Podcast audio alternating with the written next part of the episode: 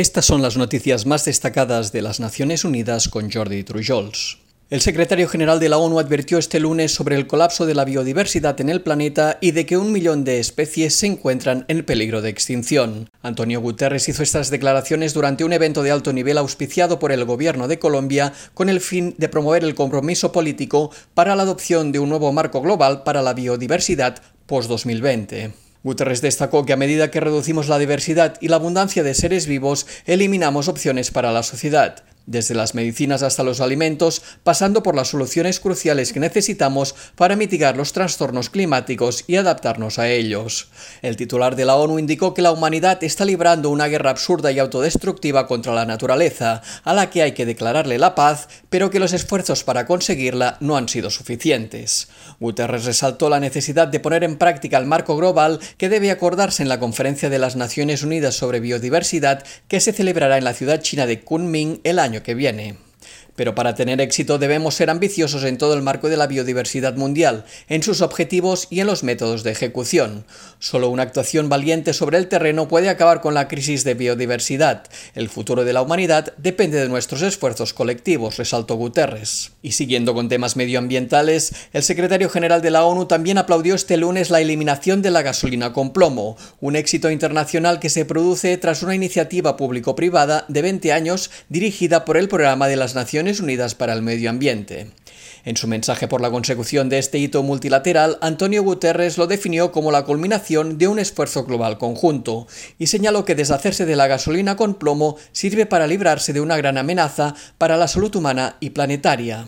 El secretario general explicó que acabar con el uso de la gasolina con plomo evitará más de un millón de muertes prematuras al año por enfermedades del corazón, derrames cerebrales y cáncer, y protegerá a los niños cuyo coeficiente intelectual está dañado por la exposición al plomo.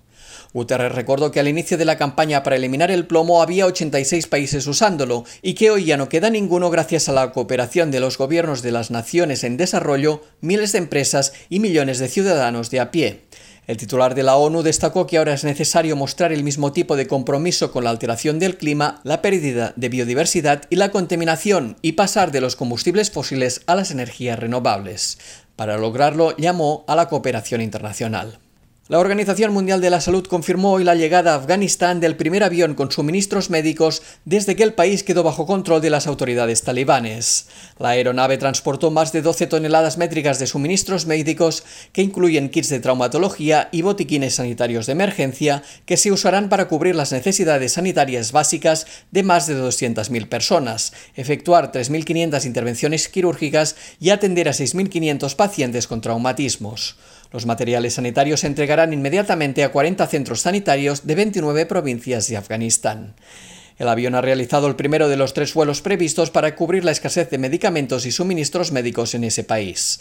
La Organización Mundial de la Salud recordó que se necesita urgentemente un puente aéreo humanitario seguro para ampliar el dispositivo humanitario.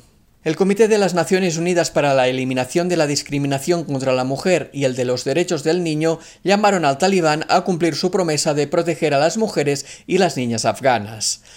Los expertos independientes de ambos órganos recordaron el compromiso público del talibán a defender los derechos de las mujeres a trabajar y de las niñas a ir a la escuela, y les instaron a cumplirlo, aunque mostraron su preocupación sobre la especificación que indica que se aplicará dentro del marco del Islam. Recordaron que según la legislación internacional en materia de derechos humanos no se pueden invocar las normas y tradiciones religiosas para justificar las violaciones de los derechos humanos de las mujeres y las niñas. Añadieron que el derecho a la libertad de protege a los individuos y no a las religiones como tales por lo que los talibanes y cualquier órgano del Estado deben respetar y garantizar a todas las personas bajo su jurisdicción o control, incluidas las mujeres y las niñas, los derechos humanos establecidos en las convenciones y en todos los demás tratados de derechos humanos de los que forma parte Afganistán. Y hasta aquí las noticias más destacadas de las Naciones Unidas.